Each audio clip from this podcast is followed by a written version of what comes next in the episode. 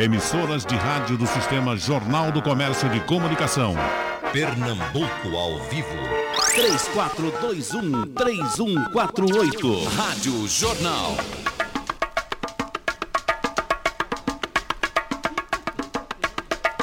Começando o, o nosso debate, vamos logo matar essas curiosidades do momento aí. Qual é o assunto que é tão interessante aí para você? o assunto, Geraldo, é que é, essa questão que, que Lula colocou para a justiça brasileira, é, o preso que não quer ser solto. E eu estava aproveitando a presença do ilustríssimo jurista Zé Paulo Cavalcante para perguntar. é, é, existe essa possibilidade do sujeito querer ficar preso? Nós hoje Ele- entrevistamos o, Bartolomeu. Bartolomeu Bueno, ele disse que não existe. Ma- Mas, Geraldo, eu tenho uma, uma hipótese. O Lula é muito amigo de José Sócrates, primeiro-ministro de Portugal. Fez o prefácio do livro de José Sócrates. E no processo em que José Sócrates foi para a cadeia, ele é citado em todas as páginas. É o processo da Portugal Telecom. Então Lula e Sócrates estão juntos intimamente. O que aconteceu em Portugal? Zé Sócrates foi preso preventivamente durante 11 meses. Não foi a condenação definitiva. E o juiz permitiu que ele saísse, fosse para a prisão, para casa, com tornozeleira. E Sócrates disse: Eu não uso tornozeleiro. Eu prefiro ficar preso. Não é a mesma situação, porque aqui é, ele está cumprindo pena. O Sócrates era uma prisão preventiva. E a imprensa louvou muito a, a macheza do Sócrates de dizer com tornozeleira eu não saio daqui. Foi uma coisa que rendeu, Zenivaldo, que é especialista nisso, rendeu. Zé Sócrates é um político.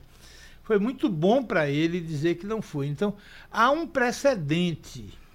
Agora, o Lula, se não quiser sair, não tem problema. Ele, ele tem um, um acesso simulado de loucura, quebre tudo lá dentro, ou pegue uma faquinha na hora do, almo do almoço e esfaqueie a perna num lugar que não seja vital de algum carcereiro. Ele perde o direito, mas aí tem um problema, Zeraldo. Ele está saindo com um sexto da pena.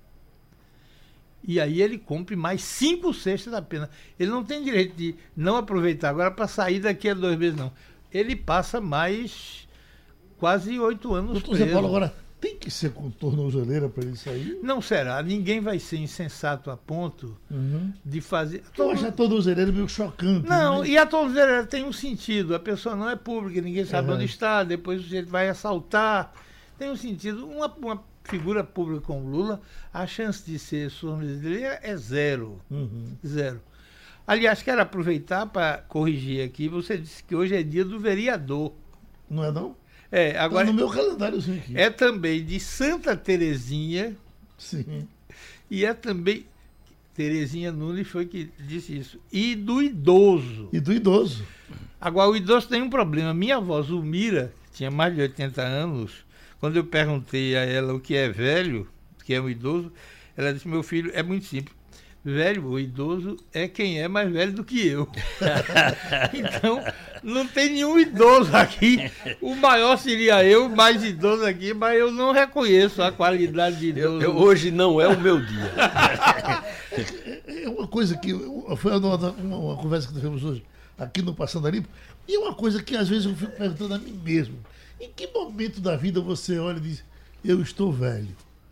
Porque a- a- o fato de você estar velho, o corpo, a, a- a- a mobilidade e tal, mas a, a- vontade de, de- de- de- brincar, é isso que eu acho que é- é- era o que dizia Oscar Niemeyer. Na hora que você jogar uma bola debaixo daquela mesa, eu gostaria de correr para lá, pegar a bola e chutar a bola. Eu não vou ter força para fazer. Enfim, Mas- é que o juízo da gente não envelhece. Mas, mas, eh, Carlos Roberto Moraes, que é o maior operador do coração do Brasil, chefe da cirurgia cardíaca do português, disse que já operou do coração todo mundo, Geraldo.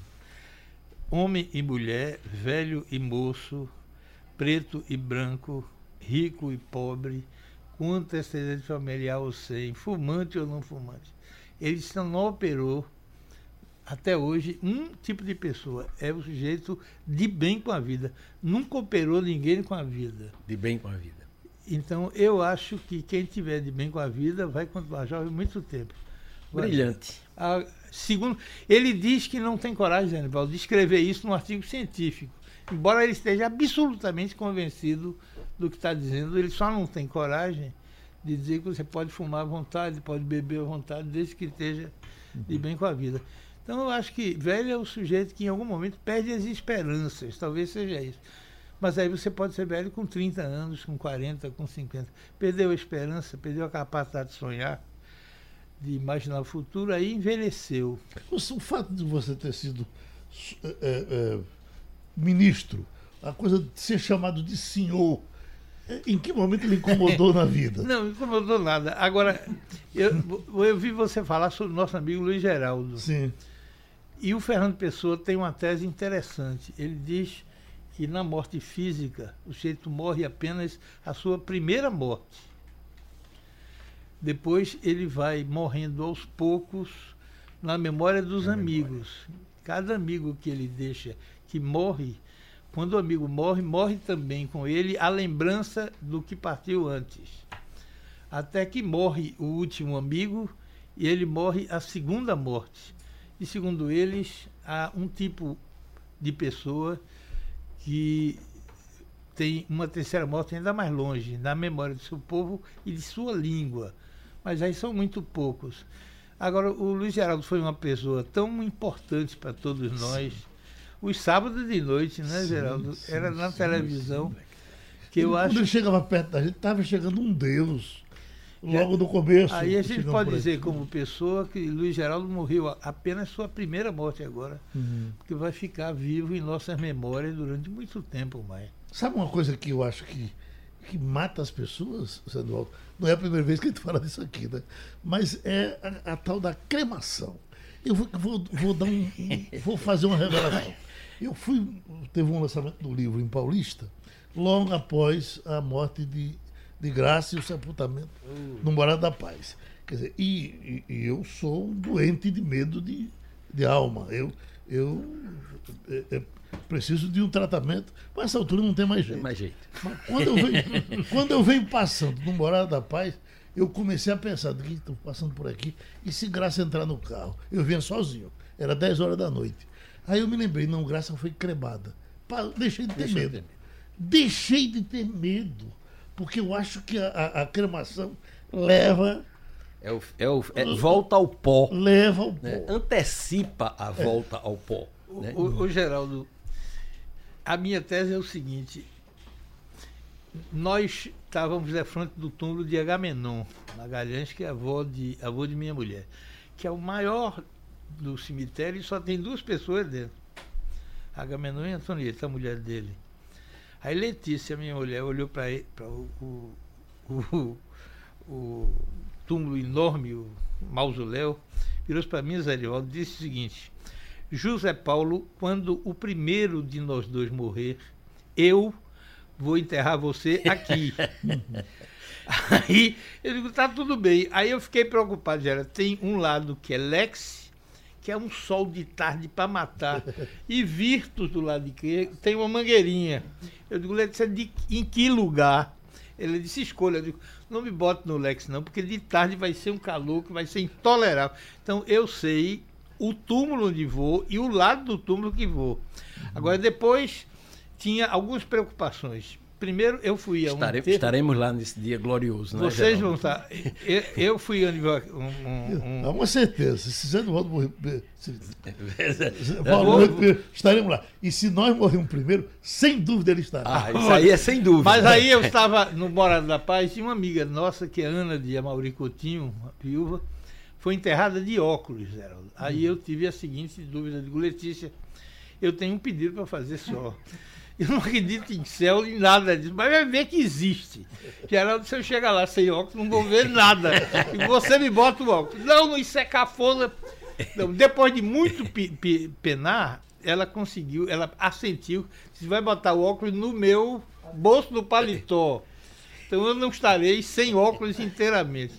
Depois eu tive outra preocupação. Eu ganhei a maior medalha, maior comenda que o governo brasileiro pode dar, a Ordem do Rio Branco, no grau de cavaleiro. Só quem pode dar é o presidente da República. Aí quando me anunciaram, eu disse, vocês podem me mandar pelo correio. O, aí o diplomata do Itamaraty, era um, um embaixador, disse, doutor, eu posso, mas o senhor vai ser a única pessoa no Brasil que vai receber o programa. Todo mundo faz questão de vir, bater a foto com o presidente para botar nos jornais. Me mande pelo correio. Era uma caixa de madeira do tamanho de um bonde, viu, Geraldo? Uhum. Aí tem o seguinte problema: ninguém sabe que eu, que eu ganhei a, a, a comenda. Então eu disse, ô Letícia, quando eu morrer no, no caixão, a comenda é, é do tamanho da barriga, Zenivaldo. Você vai botar a comenda, pelo menos para o sujeito ver na hora que eu estiver indo embora que eu ganhei a comenda. Ela disse, não, que é muito cafona. Então, então é o seguinte, eu já sei que vou ser enterrado com óculos aqui. Já sei que você encomenda, ninguém vai saber que eu ganhei ela. E já sei em que lado do, do, do mausoléu eu vou ficar. Então, Então, a cremação. agora- A cremação não, não, depois eu, eu digo, quer cremar, creme, não quer cremar, não creme. Pra mim, já morri, Geraldo. Mas, qual é o problema? Então, doutora Morri. Letícia, não vamos queimar, não, tá certo? Zé Duvaldo, você já, tem- já tem uma. uma- uma- já tem um, um- a cova comprada? Eu acho. Rapaz, Eu foi o acho pior pra- negócio que eu fiz na vida. Comprou, foi? Comprei. É, foi- mas foi, um- mas foi um negócio tão ruim. Isso foi, aí a, a culpa é de Marcelo Aqui ou em Teixeira. seu Rubi? Não, é, no- aqui é, em Paulista, num, num cemitério desse. Eu, Marcelo, rapaz, compra, compra. Marcelo é um vendedor danado. Tava comprando para família dele, não sei o quê. Rapaz, compra, compra. Comprei. Foi o pior negócio que eu fiz na vida. Pior. né? Não, Mas pode vender, viu? Hein? É, eu, Pode passar vendo- pra rapaz, eu dou. Se você quiser. Pronto, no seu aniversário eu vou trazer. No seu aniversário eu vou trazer com um lacinho aqui pra Porque você. eu já tenho a minha escolha é Santa Amaro. Eu, eu- primeiro eu acho o cemitério de Santa Amaro bonito. É bonito mesmo. Depois o que tem de gente nossa durante tanto tempo. E é pertinho daqui. Eu vou andando.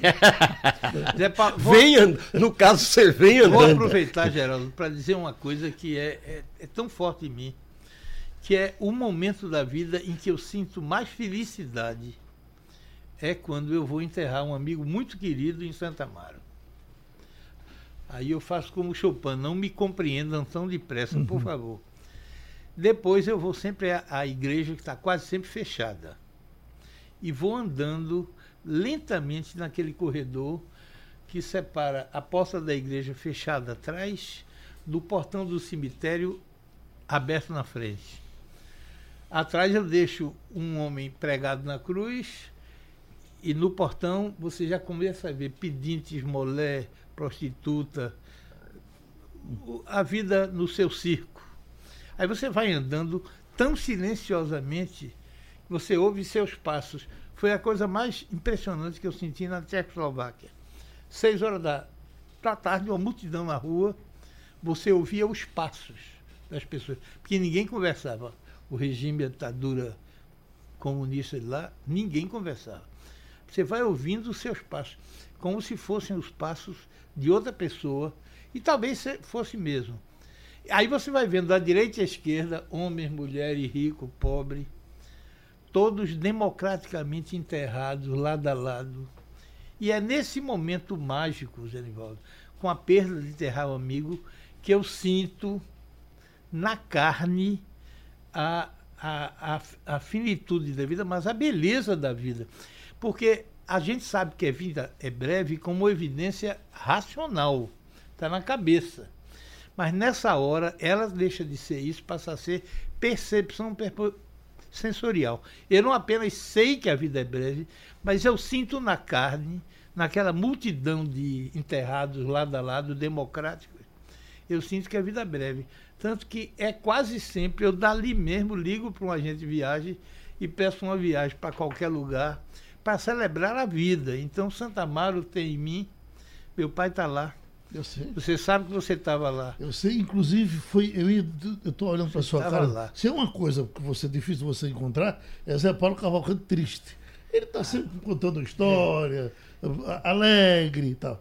E, mas se você queria ver uma cara triste, era Eu não tive condições nem de, nem de falar com o Zé Eu Paulo vi que você de ficou de longe. Apertei o braço dele e saí. Agora, vou lhe contar uma coisa que você talvez não saiba. o assunto dessa conversa mudou. Eu estou preparando um livro. Eu fui, eu ia todo sábado de tarde no cemitério de Santa Amaro para ver as inscrições tumulares, sobretudo do século XIX. Por exemplo, aqui jaz o senhor fulano tal, que está hoje na companhia de quem nunca acreditou. Aqui jaz Dona Mariazinha, não sei o que lá, que afora o fato de ser fofoqueira, não tinha mais nenhum defeito. Isso tem aqui em Santa Maria. Pô, tem em Santa Amaro. Eu, eu tenho um monte de inscrições como essa, então eu vou Você já botar. teve falado disso. Não fez Eu- um acordo com a vez? Não, é, eu vou, falar, vou fazer o seguinte: é um livro de contos que a, a, o Wesley, com aquela frase inicial, são as inscrições, eu conto a história. De frente do túmulo do meu pai, tem uma senhora chamada Eufrosina. E diz exatamente de frente do túmulo do meu pai. Aqui já diz Eufrosina, barbaramente assassinada, vírgula, lembrança dos seus admiradores do foro. O que é que é a coisa notável nisso? Eufrosina tinha acabado de fazer 14 anos. Poxa vida. Então, quem é que assassina barbaramente uma menina de 14 anos? E como é que uma menina de 14 anos já tem admiradores? Não é na escola, não, é no foro. Então, é uma coisa meio surrealista. Então, cada vez Mas era que a eu... época, né, Zé Hein? Paulo? Era a época. A menina se tornava mulher com 12 anos.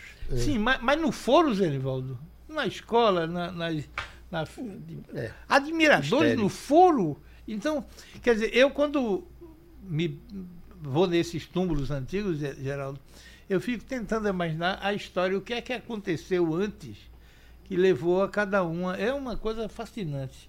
José Nivaldo, que é historiador, sa- saberia fazer isso bem melhor do que eu. Rapaz, mas não, me deixe longe desse território. Falar em história, tem um- um- uma mensagem que eu estava até vendo na internet, um comunicador lá dando a explicação, dizendo a, a- a- a- a questão da sabedoria eh, eh, que vai eh, que a vida vai levando a gente a ter que conviver com ela, dando exemplo, professor Zé Divaldo, de que eh, eh, ele disse que isso é dado científico de que você, um, um- o imperador romano, eh, tinha sabedoria menor do que a de um menino de 7 anos de idade hoje. Informação, né, Geraldo? De informação. Ah. De informação. Menor. É, sabedoria é outra coisa. É. Se dizer que um menino de 7 anos tinha a sabedoria Desculpa. de Marco Aurélio, por É, exemplo, é. eu vou. É que ele, Marco Antônio. é que ele está dizendo. Marco Aurélio, o imperador É que- é que ele filósofo, diz- exatamente. Marco Antônio, enfim, Olha, Augusto. vocês me quebraram um galho, porque foi. é, é,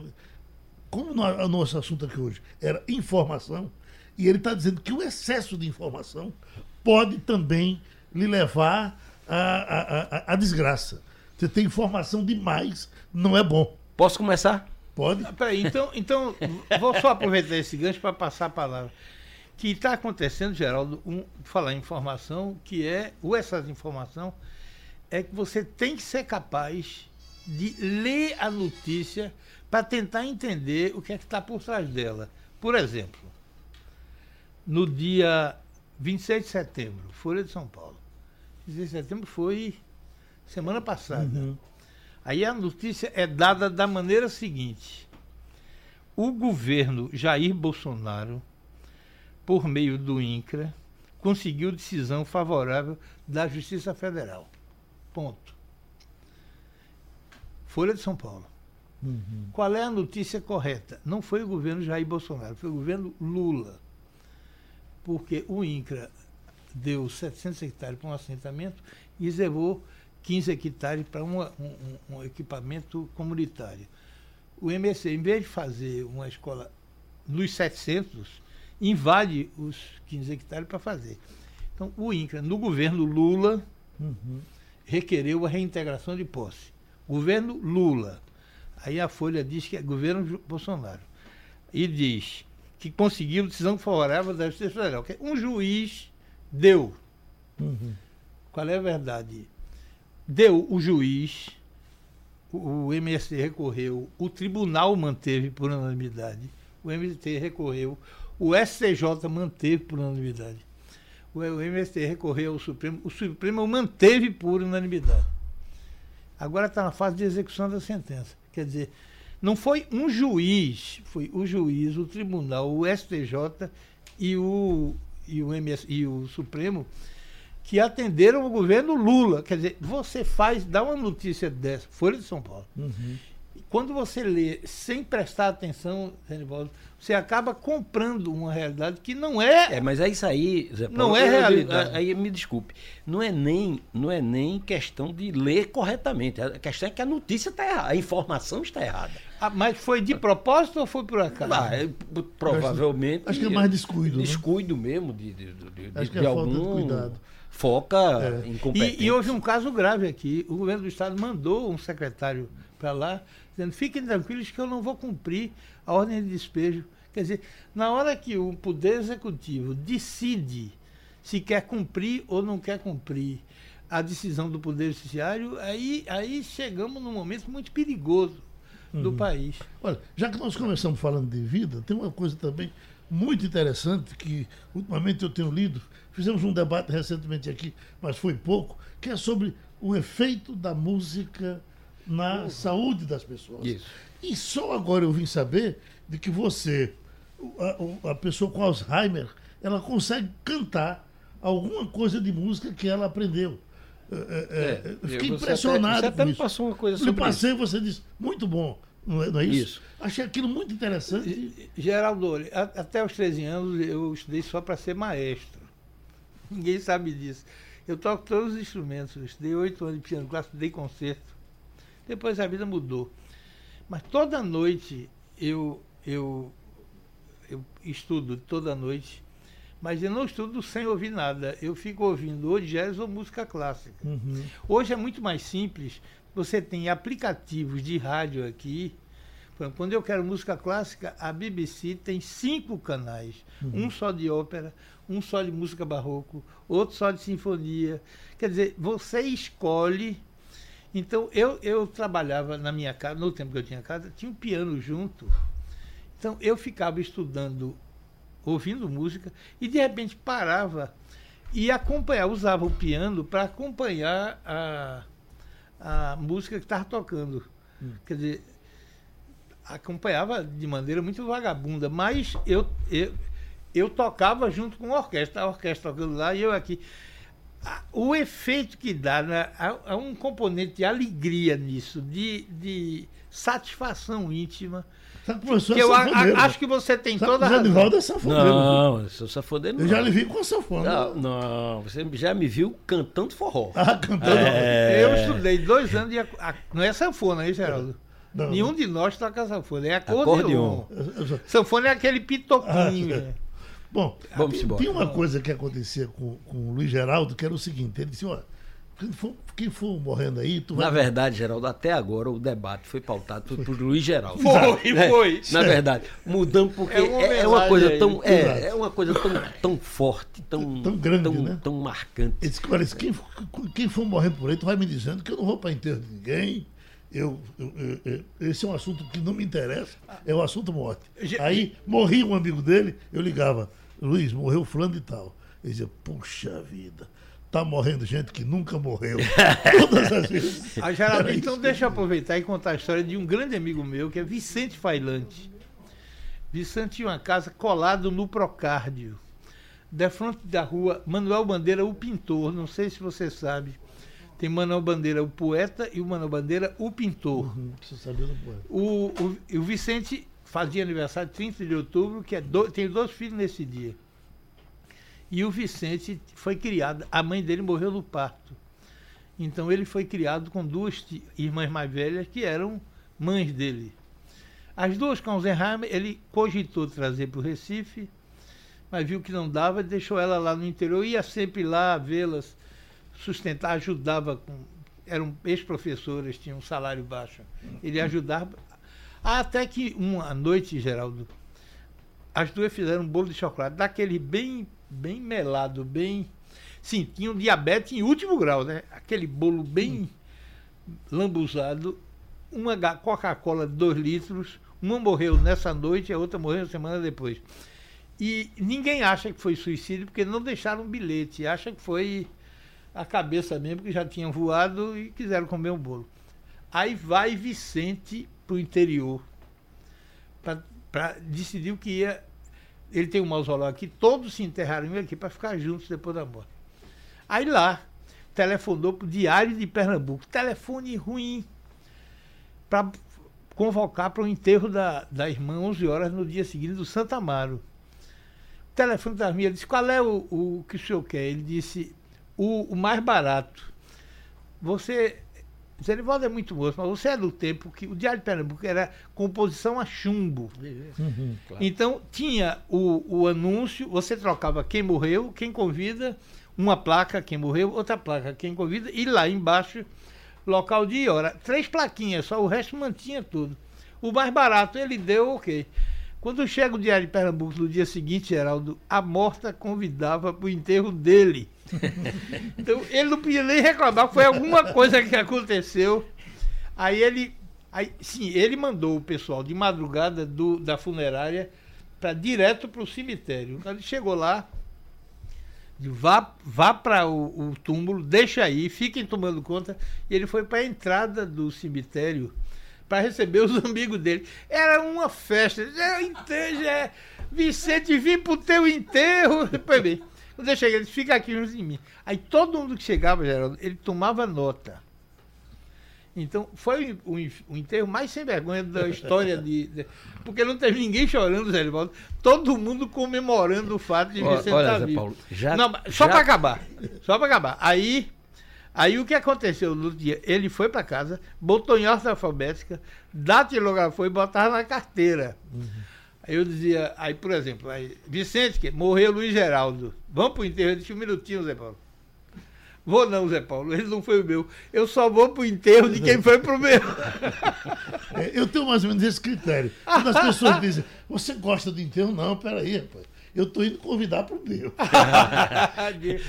Professor José Nivaldo, uh, essa coisa da comunicação que é tão interessante, a impressão que me dá é que quando a gente nasce e chora, a gente já está comunicando alguma coisa.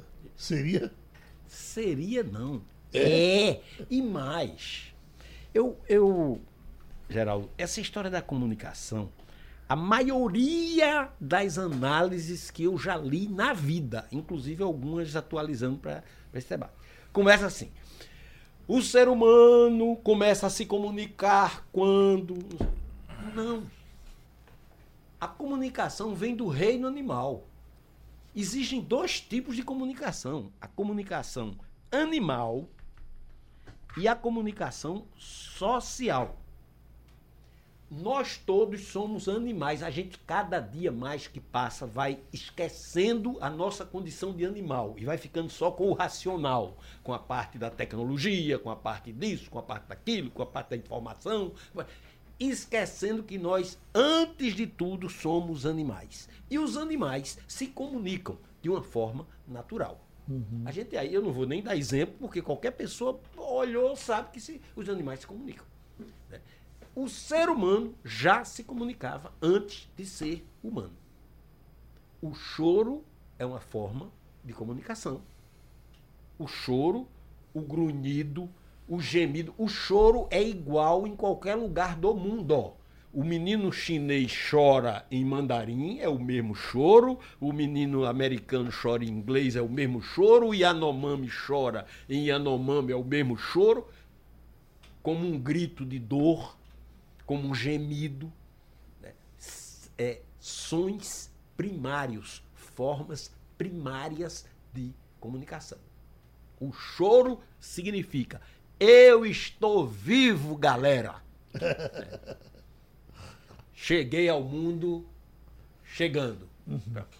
Então, é. Ou, ou estou com fome. Ah, Sim, não, eu digo aquele, eu estou eu tô me referindo àquele choro primacial, primitivo. Quando eu nasci. Né? Né? Quando nasceu. Quando nasceu é anunciando ao mundo uhum. que nasceu. Né? Pode ser em qualquer língua, em qualquer época, em qualquer lugar. É uhum. fantástico essa essa essa, essa coisa da, da, comunicação animal, quando a gente para para pensar nela, é muito interessante. É né? muito. Você saber que um, um jumento apita na hora certa um galo, um galo canta, canta, na hora certa. Ô, ô, ô Geraldo, uhum. eu conferi essa semana um texto de Maria Letícia sobre abelhas. Abelhas? Uma abelha operária vive em média 40 dias. E o que descobriu-se é que elas se comunicam com danças. Há diversas maneiras de dançar. Eles dizem onde é que tem alimento e o local, dependendo da maneira de dançar. Às vezes Eu- nem eu é vou- uma eu comunicação vou apartear- eu vou oral, às vezes é você. por gesto. Eu vou apartear. Você, Zé Paulo? Não, oral não, não, é oral. Articulada não é. Só quem tem a linguagem articulada é o ser humano. Agora, você olhando para a natureza, eu não vou nem entrar nisso, eu vou só registrar. Você olha, as danças de acasalamento dos pássaros, as formas de comunicação do macaco, as lideranças, até os peixes, até os pássaros. Então, todo ser, as, as formigas, as formigas vão andando na fila, vão se comunicando, vão dando um recadinho. Os ratos, que são extremamente inteligentes, né? E assim por diante. Todo animal, veja, esse- essa é a comunicação natural. A, a, a pessoa, o ser, já nasce com aquilo, não aprende, não, não é indo para a escola, faz parte do, do conjunto de instintos né, dos seres vivos, a comunicação. O ser humano trouxe esse lado para o social, socializou isso. Avançando, chegou à linguagem articulada essa que nós falamos, e existem centenas de línguas pelo mundo, quer dizer, os seres humanos foram desenvolvendo isso, uns com, com mais restrição, outros com mais detalhe tal. Aí as formas de comunicação escritas começaram com a pictografia, os desenhos nas cavernas, a ideografia, quer dizer, você representava é, é, é, um- uma ideia num desenho, até chegou a fonética, né? chegamos ao, ao alfabeto, 20 e algumas letras com as quais você forma qualquer palavra né, nas línguas ocidentais. Na China não resolve, Sonho, no né? Japão. É, son- Sons. Sim. Sons das palavras. Então, na China não resolve, no, no Japão não resolve, a, a fonética não resolve, mas Ideogramas. nas, nas linhas, a, a linguagem japonesa e chinesa ainda fica na fase da ideografia, ou seja, ideogramas, como mais ou menos o cuneiforme babilônico. Na Babilônia a escrita era ideográfica. né? E- no Egito era grande parte ideográfica, evoluiu, enfim. Aí, o ser humano é um animal que se comunica. Você falou do choro, até hoje todos choram, mas hoje todos se comunicam de uma forma muito diferente. Nós estamos vivendo, eu vou dar um salto do choro primitivo para a informação ao, a qual Zé Paulo se, se referiu. E aqui você se referiu também. O excesso de informação. Não adianta a informação sem o processamento da informação. Aquela velha frase que a gente exalta: informação para formar opinião. Mas sem os critérios da formação da opinião, a informação só serve para entulhar a cabeça do cara de informação. Né? E para isso, hoje, não precisa mais disso, porque um bichinho desse aqui tem uma capacidade de informação. é, Um celular. é um celular, qualquer. é, o bichinho desse aqui, desculpa, pensei que estava. Um celular Tem, tem, gente uma. usando pela câmera, mas que não. É, tem, não tá? É, um bichinho desse aqui, ou seja, um celular, e Uhum. esse meu nem é de, de tão última geração assim, mas tem uma capacidade de. Mas é Apple, viu? é, É o tem uma caro, capacidade. É o caro. Tem uma capacidade de, de, de, de armazenar informações é, fantástica. Né? Desde o chip, da invenção do chip. Então, o- a humanidade ela é, ela é cumulativa no processo de informação. Ela desenvolve o processo de informação, desde o sinal de fumaça, né? O tambor, lá atrás, né? o, o, índio na floresta, dizia, tum, tum, tum, era um telégrafo primitivo, né? o sinal de fumaça do, do, do da coisa. Então, é, é, é, até chegar ao dia de, aos dias de hoje, onde nós estamos vivendo mais uma etapa da revolução é, cibernética. Né? É, é, domingo, numa entrevista que o Estado de São Paulo publicou, é, Mark Zuckerberg disse que a cada 15 anos as plataformas vão mudar mesmo. Ele disse que não, não, duram 15 anos. Então, essas que estão aí hoje, se preparem, porque daqui a 15 anos é diferente. Isso traz a necessidade de, de você estar informado, porque se você não estiver informado, você não, não participa nem do bate-papo. Traz a necessidade de, de você ter cuidado com a notícia falsa. Que cada invenção humana ela tem dois lados. Não existe nenhuma invenção humana que seja uma faca de um gume só. Do fogo, que fez tanto benefício, trouxe tanto benefício à humanidade, que pode cozinhar e pode tocar fogo na, na, na aldeia ou nas pessoas. né? Do fogo à faca, que tanto bem faz, tanto- a qualquer outra invenção. A, a aviação, né, que tem tantos benefícios. Tudo tem um lado e outro. A, informa a tecnologia da informação trouxe a possibilidade da ampliação do conhecimento numa escala extraordinária e da, da, da mentira na mesma proporção. Agora, Deixa eu só fala. dizer uma coisa, pra, pra- um registro. Hoje em dia já se está lutando contra, não é mais fake news não, são as deepfakes, as profundas, as fakes profundas, produzidas com altíssima tecnologia, que imitam a sua voz, são capazes de transmitir um programa seu, o seu ouvinte ouvindo a sua voz e achando que você está dizendo qualquer doidice que você esteja dizendo. As fake views que estão chegando num ponto, já, já, algumas já bem avançadas, hoje a maioria ainda é tosca, mas a- a- algumas já, fizeram uma com, com, com Obama, né, muito bem feita, é onde, onde Obama insultava, mandava, é, chamava palavrão com, com Trump, não sei o quê, enfim, é, a falsificação da realidade está chegando num ponto tal em que você já vai ter dificuldade em saber o que é verdadeiro do que é falso. O professor eh, eh, doutor Zé Paulo Cavalcante, eu recebo muito aqui por esse interativo, às vezes quando tem pessoas aqui conversando, passando a limpa, etc., o cara diz, ele entra aqui e diz, a sabedoria desse fulano aí é de internet. As pessoas fazem uma certa restrição a quem vai dizer qualquer coisa e corre aqui para o celular para ver o que, é que tem aqui para dizer. O senhor faz esse tipo de separação também? Ô, ô, Geraldo, eu estava ouvindo Zé Nivaldo e estava vendo uma coisa curiosa, Zé Nivaldo. Do, o maior jornal do mundo é considerado que seja o New York Times, porque por um, não apenas ele tem 4 milhões de assinantes digitais, mas é o único país que tem pelo menos um assinante em cada um dos 193 países da ONU. Agora, aí você vê o maior jornal do mundo. Quais são as colunas mais lidas no maior jornal do mundo? Voltando à história, o obituário. E o Willis, obituary, obituary e o Willis. É quem morreu e quem casou. Quer dizer, o maior jornal do mundo continua sendo basicamente um produto da província. Quer dizer, Aqueles 150 anos, 100 anos do diário, aquele deixar de botar faz uma falta enorme. É ótimo ler aquilo. coisa. Agora, Geraldo, eu vou lhe, vou lhe dizer uma coisa que é curiosa. Eu, quando comecei a escrever o livro de pessoa, que eu passei 10 anos escrevendo, eu percebi que precisava de tempo. Então, reprogramei minha vida. Talvez ajude alguém a dizer isso. Por exemplo, descobri que a classe média leva seus filhos para a escola até 8 e meia da manhã.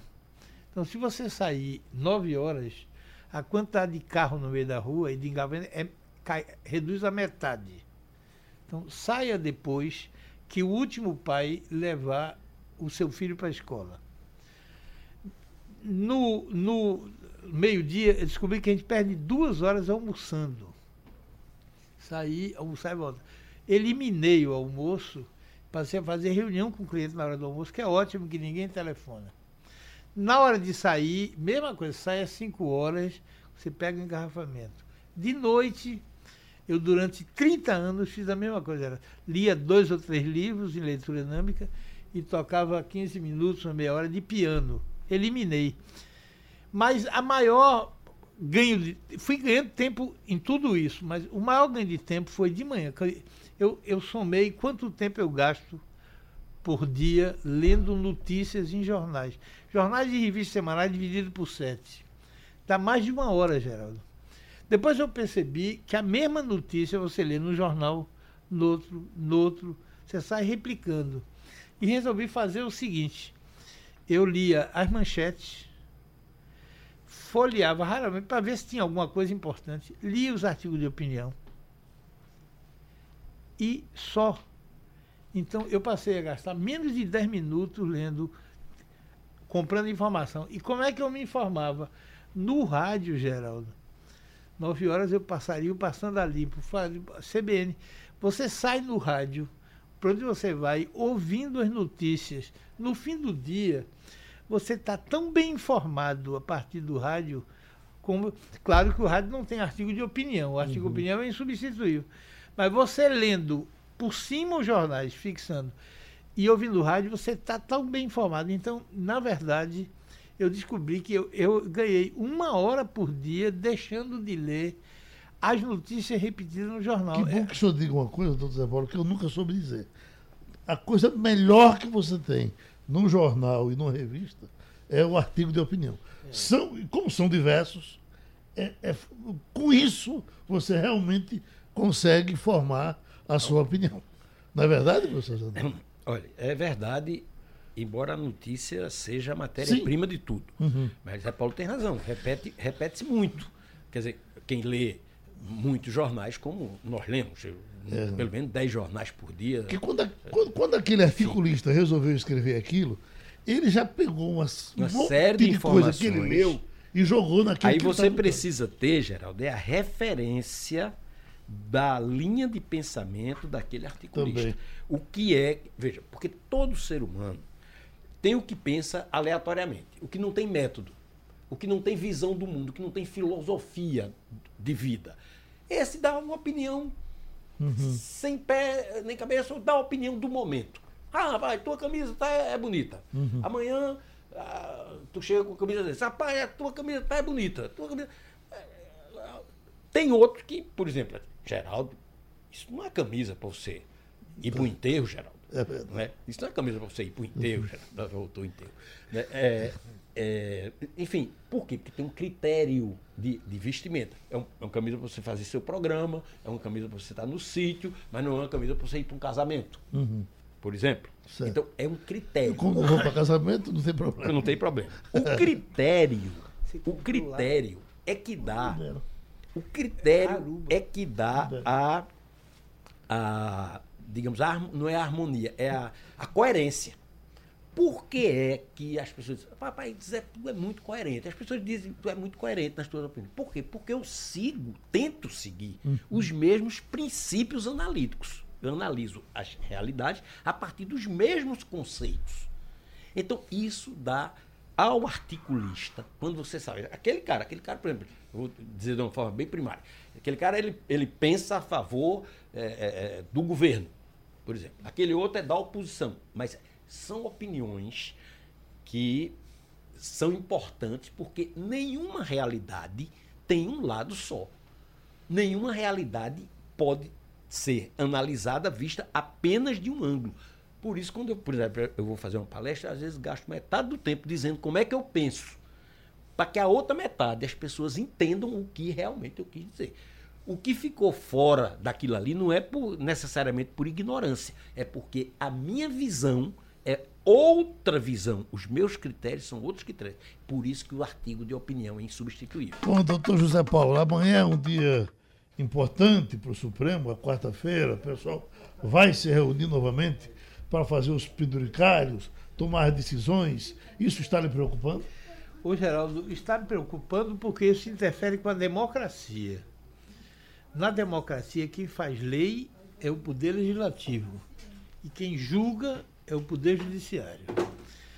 O, o, as mazelas do poder do Congresso Nacional levaram o Supremo a se hipertrofiar às vezes com o aplauso geral. Eu acho que fui o único que reclamou quando há dois meses atrás o Supremo considerou que homofobia é crime. Não é que eu não esteja de acordo, eu estou absolutamente de acordo. Agora, algum deputado tem que propor um projeto de lei para considerar a homofobia crime, o projeto tem que ser aprovado, a lei entra em vigor e o Supremo passa a aplicar as penas de homofobia. O que é que aconteceu agora? há um debate se com réus que fizeram de, de, de, eh, colaboração premiada, se eles devem falar na mesma hora dos outros réus ou antes. Se você acha que o código pode ser, código de processo penal pode ser aperfeiçoado, faça um projeto de lei O Congresso aprova e depois que entrar em vigor, o Supremo aplica. Então, para quem pensa assim, você, o projeto dirá que o prazo de defesa não é como está hoje no Código de Processo Penal. Primeiro fala o, o réu de colaboração premiada, depois fala o outro. Isso é como devia ser na democracia. Agora, o Supremo, julgando o caso de um ladrão, Bedini, foi pego com 300 mil, 3 milhões de dólares na sua conta. Um ladrão condenado na primeira instância, condenado por unanimidade na segunda instância, no tribunal, condenado por unanimidade no STJ. O, o Supremo declara que o Código de Processo Penal devia ter um artigo, usa um artigo que não existe no mundo real e, e, manda, e retroage o processo para a primeira instância cuja consequência vai ser o Benini vai escapar da cadeia, porque a prescrição vai bater. Ele já tem mais de 70 anos. Então ele vai ser beneficiado com a prescrição. Quer dizer, o Supremo beneficia com a liberdade um ladrão reconhecido, julgado na primeira, na segunda e na terceira instância, com base num argumento falso, inventou um projeto. Como é que o Supremo pode inventar um projeto de lei? Então, o mundo está de cabeça para baixo. Geraldo, a gente tem que olhar as coisas com mais tranquilidade. Por exemplo, a OAB saúda a lei da, da, das prerrogativas lá dos advogados que no, no, os, o, a, o, direito do preso se entrevistar com, com o senhor advogado é secreto, é sagrado. Uhum. Nós temos que examinar todas as questões a partir do interesse coletivo do interesse coletivo. O que isso quer dizer, Geraldo? Por exemplo, a importância de um preso se entrevistar com o seu advogado antes do julgamento é vital, porque ele vai acertar com o advogado as, as estratégias dele. Ok. Mas depois que o sujeito está condenado a 300 anos de cadeia, qual é a importância real de se entrevistar com o seu advogado? O Supremo, a, a Suprema Corte Americana já decidiu isso, quando a American Bar Association e outros é, recorreram à Suprema Corte dizendo que reclamando de alguns presídios que, que limitavam os direitos dos advogados. E a decisão do Supremo foi, olha, presídio é agora tão fora do normal que quem estabelece regra é a administração do presídio. A Suprema Corte não vai invadir nisso. O que é que está acontecendo no Brasil? Os, o, a, os presos estão começando, a, os presos de maior periculosidade, periculosidade chefe de tráfego, estão indo para cadeias federais. A do Acre, eles fizeram tão longe da cidade que eles podem bloquear os sinais de celulares. Os guardas são muito mais, melhor remunerados, é, é mais difícil você subornar. Então você fica incomunicável. Então o que é que está acontecendo? A estratégia dos traficantes de fazer com que os advogados sejam os pombos correios. Então, estão na cadeia hoje 35 advogados desde 22 de novembro de 16, na Operação Etos. Uhum. Eram advogados que eram pombo correio de traficantes e que usavam o fato de ser advogado para, para, para entrar. O, o, no Acre, há três meses atrás, foi feita uma revista ilegal num advogado que foi lá se entrevistar com o chefe de tráfico. E nessa revista legal pegaram um bilhete do traficante para o seu chefe, mataram as seguintes pessoas, três nomes. Uhum. Então, você tem claramente o direito dos advogados sendo usado para matar pessoas. Você não pode fazer de conta que isso não existe e elogiar o direito sagrado de, de, de, de, de se entrevistar porque é o interesse coletivo que diz o que é mais importante. Eu, por exemplo, se fosse fazer, diria que até a condenação, ok. Agora, depois de estar condenado, um traficante, num presídio de segurança máxima, você garantir que o advogado vai ser o pombo correio dele para passar e você não tem como bloquear isso. E um traficante desse geral tem 10 advogados. Não, geral, descobriram. Alcides quando eu comentei isso no escritório, segunda-feira a gente almoça, ele disse que há um projeto, ele pega um gente da favela e botam 40, 50, 60 para estudar advogado. Uhum. Alguns desses se formam. Eles já, já foram. Quer dizer, você tem que sempre, Geraldo, isso é a mesma coisa com a notícia, você tem que sempre olhar para o interesse coletivo. Qual é o interesse coletivo? Quer dizer, o interesse coletivo, o, o interesse dos advogados de se entrevistar com seu cliente está acima do interesse coletivo de evitar que as pessoas morram por conta disso, não está.